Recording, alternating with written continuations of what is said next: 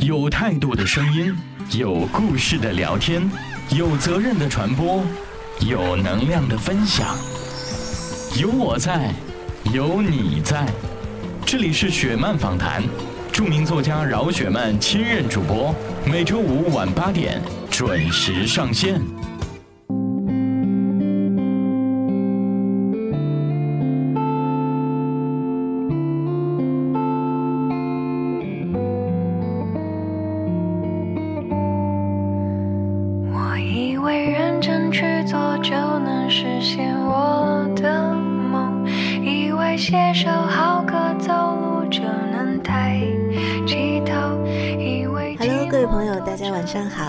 是每周五晚上八点准时上线的雪漫访谈，我是雪漫。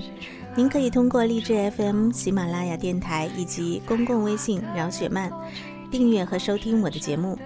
如果你喜欢我的节目，也希望你把它分享到朋友圈或者是你的微博，推荐给你的朋友。经常关注我的电台和公共微信的听友，应该非常熟悉一个人。他的有一篇文章，永远想给你最好的，永远对你有亏欠。自从在公共微信上分享了之后，应该说是赚足了读者的眼泪。他是编剧，也是作家，他就是我的好朋友博邦尼。我记得邦尼有一本书的名字叫做《见好》，见好的意思呢，就是看见对方的好，但首先要让对方看得见你的好。那今天呢，我就特别邀请来我的好朋友邦尼走进我的直播室，让我们一起进入今天的访谈，来了解这位拥有巨大隐形力量的咆哮女郎博邦尼。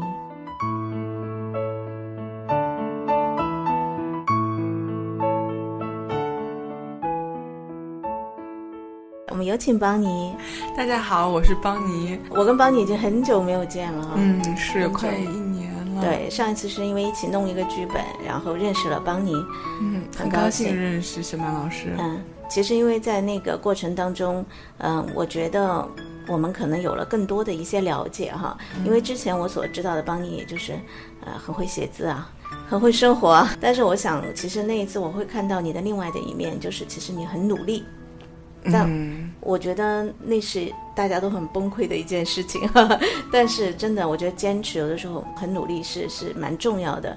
所以今天我想大家，不管是通过什么样的渠道在收听我们节目的朋友哈，他们一定有很多，因为我们有提前预告嘛，好多其实是你的粉丝哈。你可不可以先告诉大家，在你的心目当中，你认为什么类型的人他们会成为你的粉丝或者成为你的朋友呢？呃，女生居多，嗯。我一直很郁闷，男生太少了，然后都是女孩子，然后大部分都是那种比较与人为善，然后愿意好好生活，嗯。然后很有生命活力的那种女孩儿。嗯然后这么多年下来，也慢慢的我会惊讶，就是也有就是四十多岁甚至年龄更大的，嗯就是嗯、很成熟的女性，然后现在也会有九零后的小朋友，就是、嗯但总的来说，我觉得好像都是那样的女孩儿，向着光去生长的那种女孩子。嗯，一个女孩儿要把自己活精彩了，首先第一个是要有能力嘛。我知道你二十一岁出自己的第一本书，嗯然后之后又做编剧，嗯其实除此之外还在、嗯还有我知道你也在做别的一些事情。那你对自己的定位是什么？你是作家呢，编剧呢，还是记者呢？我觉得就是一个在写字的女孩儿吧。我觉得，嗯，好像也不是我自己给自己定位的，就是说嗯你是做采访啊，还是做剧本，还是写写散文、写小说，我觉得好像都是就是他来了，然后你跟着他走。就是也不是你自己去硬给自己定一个目标，我觉得有的时候你那样的话反而会拧巴。以前我的微博签名是“如果不写字就变成一张纸”，你也有这种感觉吗？会，然后 他们说是不是一张人民币？然后我记得有呃，在零八零九年的时候，第一次接触到的身份是做策划，就有人邀请我去做剧本的策划了。我当时心里非常惶恐，我觉得啊，天哪，就是我不写字也能挣钱，就觉得好像自己做了自己不该做的事儿。我就觉得应该一直一直写字才是正道，就除此之外，别的那种谋生方式，我都会觉得像骗钱一样，就觉得很不好意思。我我因为你比我小嘛，但是在我的那个年代的话，就是我们写作，嗯，不是一件特别让别人会觉得很了不起的一件事情啊。就是我经常会说，我没有赶上郭敬明和韩寒那个时代啊，少年作家，少年作家就觉得很了不起。但其实在我那时代不是这样子的，就是我可能也是很早就开始发表作品啊，然后也写作，但大家就会觉得说，你看你数学考不好，高考也考不好。我不知道你你那个时代。就是你写作有没有得到家长的支持或者是朋友的鼓励什么的？我正好是一个，就是我觉得在中间段，就其实我跟韩寒和郭敬明正好真的是一代人，就我八零后嘛。但是呢，就是说我没有像雪曼老师那么的，就是说好像嗯感到那么不满意，但又没有像他们那么春风得意。我觉得是一个中间状态，就是嗯，却虽然自己写的还不错，但没有被人重视过，就自己一个人哼哧哈哧的在写，然后一直到考大学的那一年，然后当然我也没有那么幸运得到免试的资格，也没有，我是自己考的，但是正好那时候已经开始有艺术类学校出现，嗯，我我考的就是写作相关的专业，编剧。编剧哈，对对对对对，所以说还是算沾上光了。但是据我了解，你好像没有读完大学，是吗？呃呃，其实是读完的，就是我在大学二年级的时候，我辍学去电影学院旁听了。哦，当时为什么要做这样的一个决定？有没有被家人反对啊？你看你大学读的好好的，你你要去旁听？有的有的。嗯，那个时候我特别热爱电影，就在我二十岁的时候，觉得生命中最灿烂的东西就是电影，因为生活很暗淡。嗯。然后二十岁的时候很自卑。然后觉得自己长得也不漂亮，然后喜欢男生也不喜欢自己，然后在学校里边好像也没有人觉得你特别的出色，然后好像梦想也没有实现的可能，就是一个很焦躁的状态。我我我现在很多收到二十岁的小朋友给我写信的时候，我能我很能体会那种心情，对，真的很青涩那个时代，然后生活中幸福感的事儿不多，更多的是那种挫败和茫然。我那个时候我就说，我说形容二十岁的时候，觉得整个生活是没有光的，唯一的那个光就是电影的屏幕。上的那个光，电影的银幕上那个光，然后我就抓着那个光柱要走到那个电影中，就那种感觉，就是不顾一切，我一定要去。然后就跟家里人商量，我妈妈就是一个普通的家庭妇女嘛，妈妈就反对，妈妈就说你读完了考研究生去电影学院不好吗？何必呢？但是我爸爸就很厉害，我爸爸就支持我。哦哦，很也让我很吃惊，就从此以后我就刷新了我对我爸爸的的那个 印象认识。以前会觉得爸爸都是最严厉的，很古板的，对对对对对。但是到了最关键的时候，他你发现他是最挺你的那一个。那你后来到了北京之后，后悔吗？完全不，我觉得这是我人生中做的最正确的一个选择，嗯，最正确的一个决定。那你后来有没有耽误到你拿那个大学文凭呢？没有，后来我大四的时候回学校去拿到了那个文凭。哦，听完刚才帮你讲的这个故事，我就想到那么一句话，就是年轻的时候有什么样的事情一定要抓紧去做，因为再不去做可能就来不及了。我觉得帮你可能真的是很做了这么一个选择，那也不是很多人都能够。敢做或者想做的一个选择，所以他才开始开启了他的一个一段新的人生旅程啊。那后来你就一直选择待在了北京吗？对的，刚来北京的时候去电影学院，非常兴奋，觉得特别幸福。虽然很辛苦，但是觉得非常幸福，因为你到了你想去的地方，然后学到你想学的东西。然后那个时候有一次，我在我们学校上上厕所，就在那个 卫生间里上厕所，我听到隔壁有人在哼那个安哲罗普罗斯的电影《永恒与一日》那个主题歌，就那个音乐就是一响起，哎，我当时觉得特别幸福，我就哎呀，我来对地方了，我终于来到我的梦想对对对对所在的地方，有人跟我一样。然后就特别幸福那时候。嗯，我们坦白讲哈，因为你一个小姑娘来到北京，然后要去学的还是旁听啊，又不是自己，就是没有那么正式的一个感觉。那这中间有心酸吗？跟大家分享一下。有的有的，就是有一次上课的时候，老师说，嗯，请不是我们班同学先出去一下，啊，然后我就拎着书包就出去了，因为。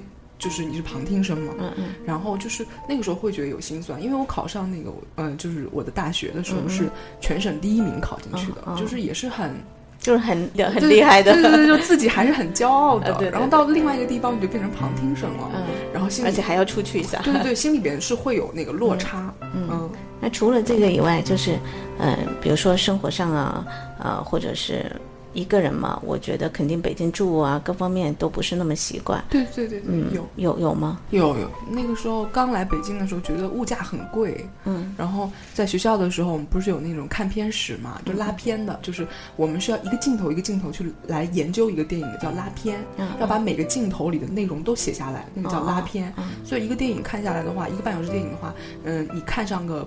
八个小时到十二小时都很正常，因为要一条一条把它写下来啊。然后那个拉片史我记得很清楚，是一部电影拉完的话，我记得要，呃呃，一好像一个小时，呃一个上午是六块钱，一天要十二块钱。嗯。然后当时我记得学校的一份盒一份饭是七块钱盖浇饭。嗯。然后就为了那个省钱能去拉片，我就每天只吃一顿饭，然后就中午那个盒饭就剩下来。晚上可以再吃吃那一半儿，就每天吃一半儿盒饭，然后就那样去把那个电影要拉完。但还是觉得很很开心福，，那个时候觉得非常幸福。是吗？那个时候宿舍，因为我住的是那种招待所嘛，嗯然后也没有电话，然后要晚上跑到外边去打公共电话给爸妈，因为手机会舍不得那个钱。嗯，现在想想都很心酸的，那个时候真的很幸福，所以我觉得年轻的人就不要怕，你要往外走，一定要走出去，要走下去，因为年轻的时候吃的苦，你不觉得是苦？对啊，你受的苦会照亮你的路吗？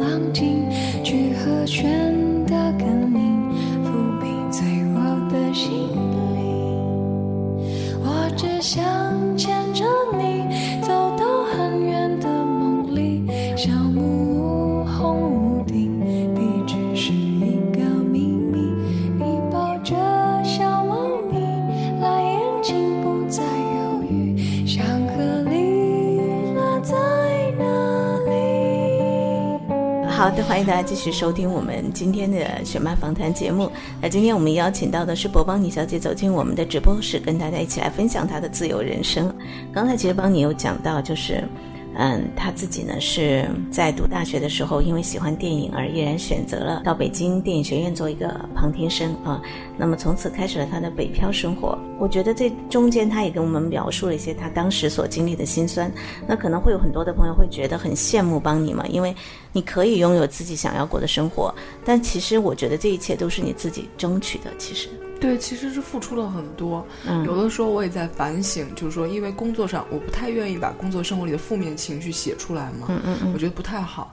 但事实上，可能就会让别的人觉得你的生活非常的悠闲、散漫、随 心，就是好像你的生活真的很很很舒服。其实没有，我其实你是想把很辛那一面表达给大家。好，对，但事实上就是也可能有点不好吧，就是嗯其实是很辛苦的，就是但是可能会被误导，就粉丝会被误导，会觉得哎呀，做一个作家、做一个编剧太幸福了，好像到处玩儿就可以，不是这样的呀，很辛苦。对对对，其实做编剧很辛苦，这一点我也深也算是深有感受。尤其这一年哈、对对对对对，呃，因为我觉得写写小说的时候不会有人管我，怎么写都 OK 哈。对但是因为电影它是大家一起来合作的一个艺术，是所以其实导演要什么，演员要什么，嗯，你你你必须得去考虑他们的感受。是配合，就是是大家一起做的一个梦，不是你一个人的梦。对，作为一个创作者来说，是挺痛苦的。那你做编剧的时候有没有想过我要放弃？我这辈子都再也不要做编剧了。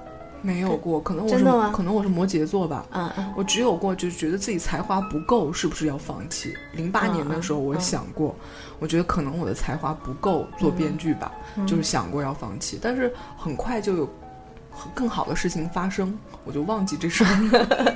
但是很辛苦要放弃的。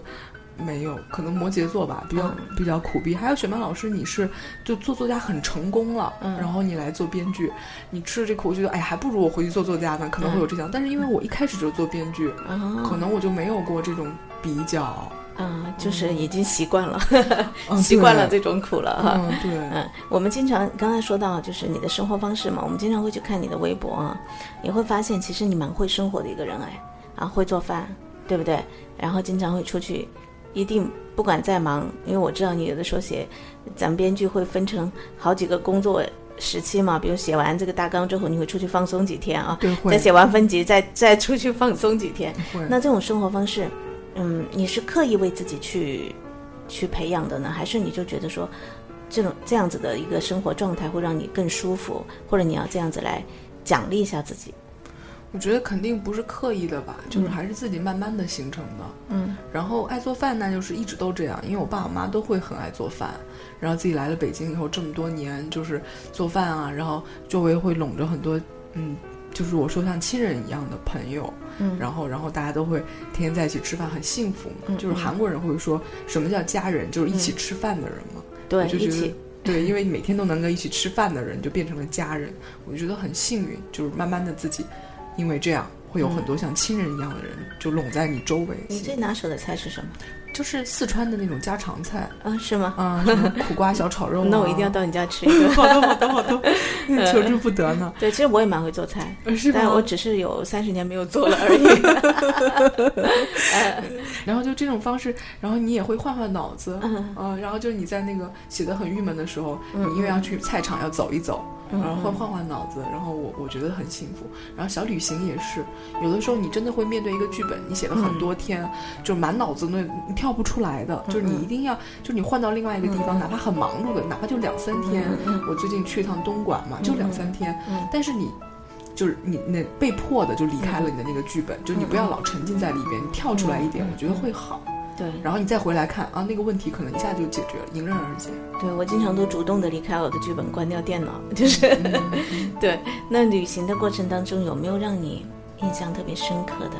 就我一问你，你立刻就能想起来的一件小事，我觉得每段旅行都有，就每座城市都这样。就跟大家分享一个故事吧，旅行中的小故事。嗯，旅行我倒是记得有一次你旅行当中给我打电话，特别兴奋，说你跟谁在一起，然后那女孩我已经忘了是、哦是，哦然后你说啊，她看过你的左耳，是是是是 是在云南，在大理，在大理，然后再做一个，在一个地方，它叫海纳，就是用一种印度的那种涂料涂满手，然后它那个就会变成很美的那个那个样子，就是叫海纳。然后我在那儿做海纳的时候，然后就就正好有个女孩跟我聊起来，说我特别喜欢左耳，然后喜欢雪曼老师，哎，我就赶紧给你发微信。嗯，对我当时觉得好有缘分。呃，嗯缘分无所不在。地球が私の胸に夜に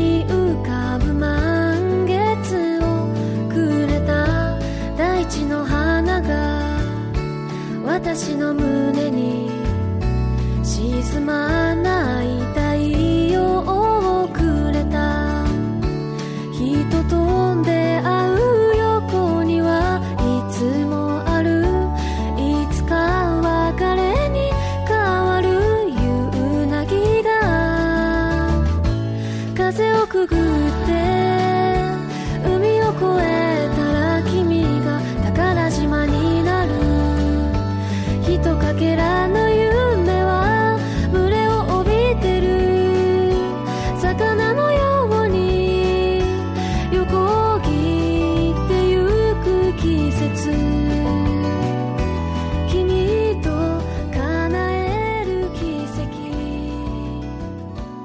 其实你有在我们的电台开播第二期节目，就有播你的一篇文章，叫呃，你的那个文章的名字原名叫做《大河恋》然后我爸爸和我妈啊，对对，是你爸爸和你妈妈的爱情故事哈。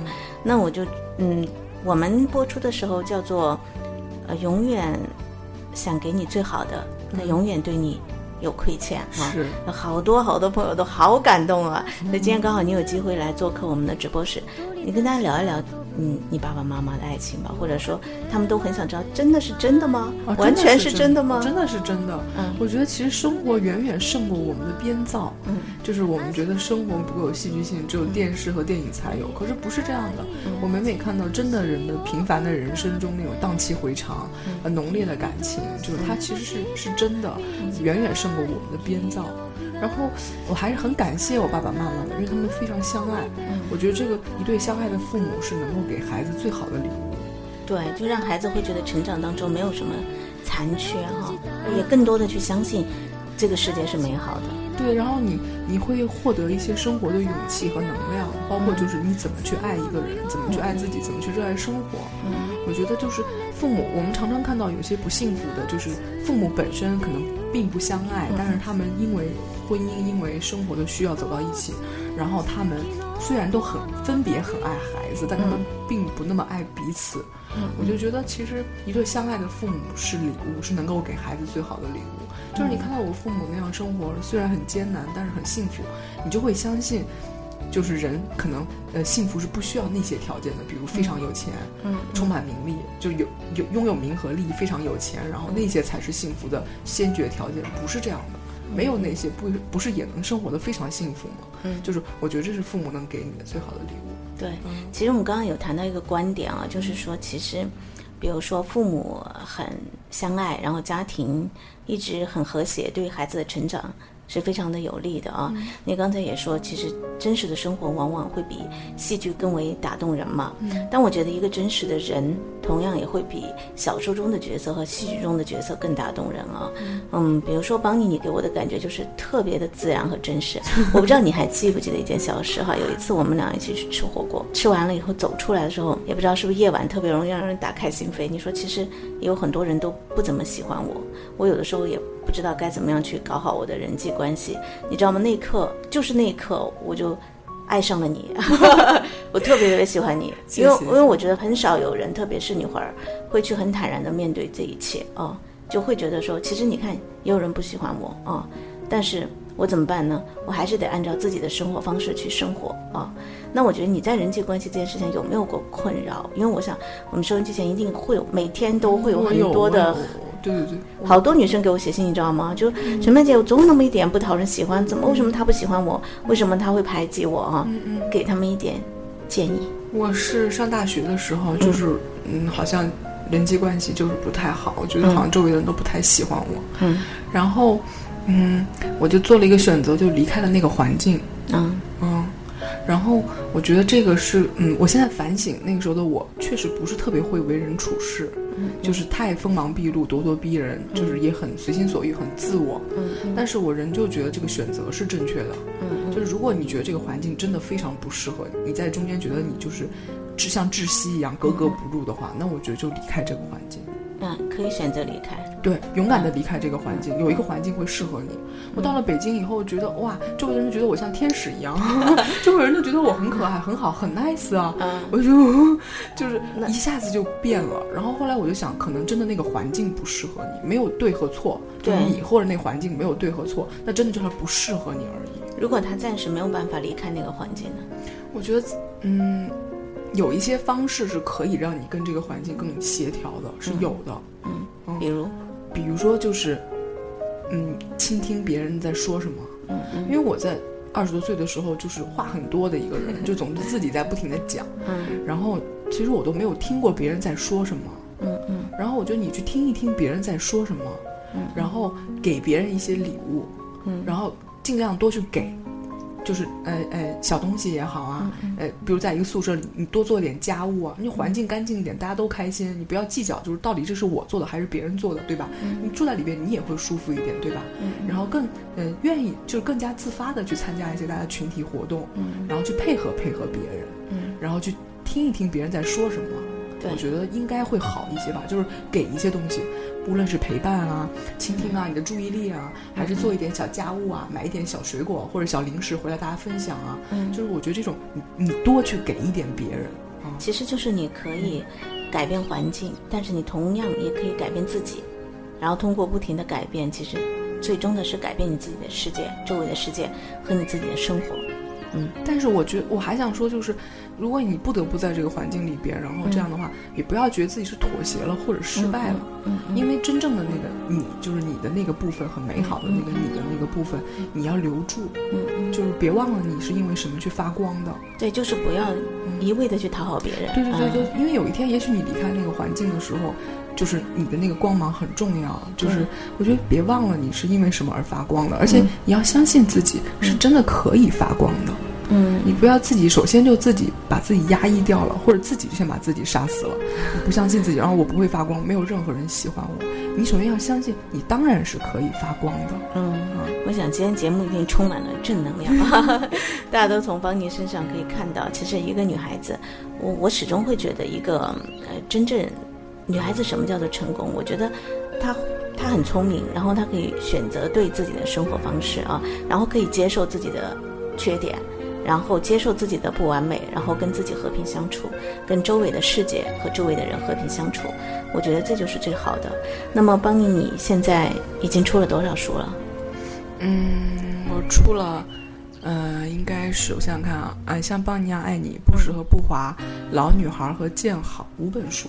五本书，最近还有没有新的出书计划？你的粉丝一定特别关心。嗯、有的有的，就是有的叫味蕾记得我爱你，哦，这是跟那个食物有关。食物有关，但你主要肯定不是要讲食物嘛，对对对对对，你要讲多情感。对跟食物有关的故事。嗯，什么时候会出版？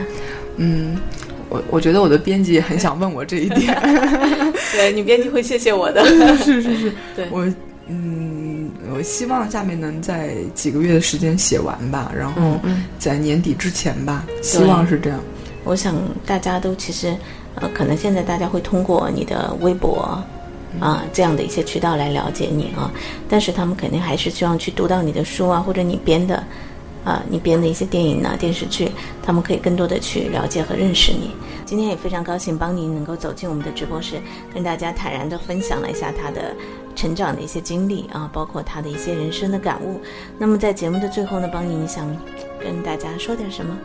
我先假设在听的都是，嗯，一些就是年纪很轻的女孩子，嗯我觉得就是，嗯，你不要去自己对自己，就是说怎么讲，就是说你要学会对自己好，嗯不要在这个环境还没有对你施暴之前，你自己先对自己施暴，你觉得自己不可以，你不能够，你你没有办法像什么一样，或者说你觉得自己根本就不够好，嗯。我觉得你要先相信自己，爱自己，然后让那光芒让别人都看到。嗯，你的光芒，周围的人都可以看到，这是汪尼带给所有听众朋友的一个建议啊！不要藏起自己的光芒，我想总有一天你会发光发亮的。特别谢谢汪尼今天来到我们的节目当中。如果让你送给大家一首歌曲啊，你想把你最喜欢的哪一首歌来跟大家分享呢？我最近在听那个《Real Two》，就是《Real 里约大冒险》第二集，嗯嗯嗯然后那个安妮海瑟薇的那首歌我很喜欢。嗯，好，我们就请大家一起来欣赏这一首歌曲啊。那么我们一起跟听众朋友说再见，谢谢大家，再见。好，拜拜。Moonbeams and starlight, magical twilight, the warmest rain.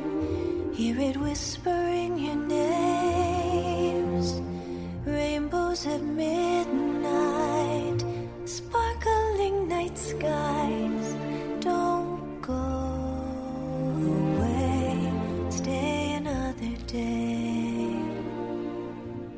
感谢邦尼跟我们聊了这么久，想必大家一定都和我一样喜欢上了这个真性情、懂生活又有才华的姑娘了吧？我知道邦尼现在正在韩国拍摄她的电影《拆婚联盟》，有兴趣的朋友可以微博关注“咆哮女郎博邦尼”来更加深刻的了解她哦。当然，如果你想更多的去了解哪一位朋友，也欢迎您添加我的微信订阅号的饶雪漫为好友，通过留言的方式告诉我你希望哪位朋友来雪漫访谈做客。感谢我的编辑俊阳和新年我们下次再见。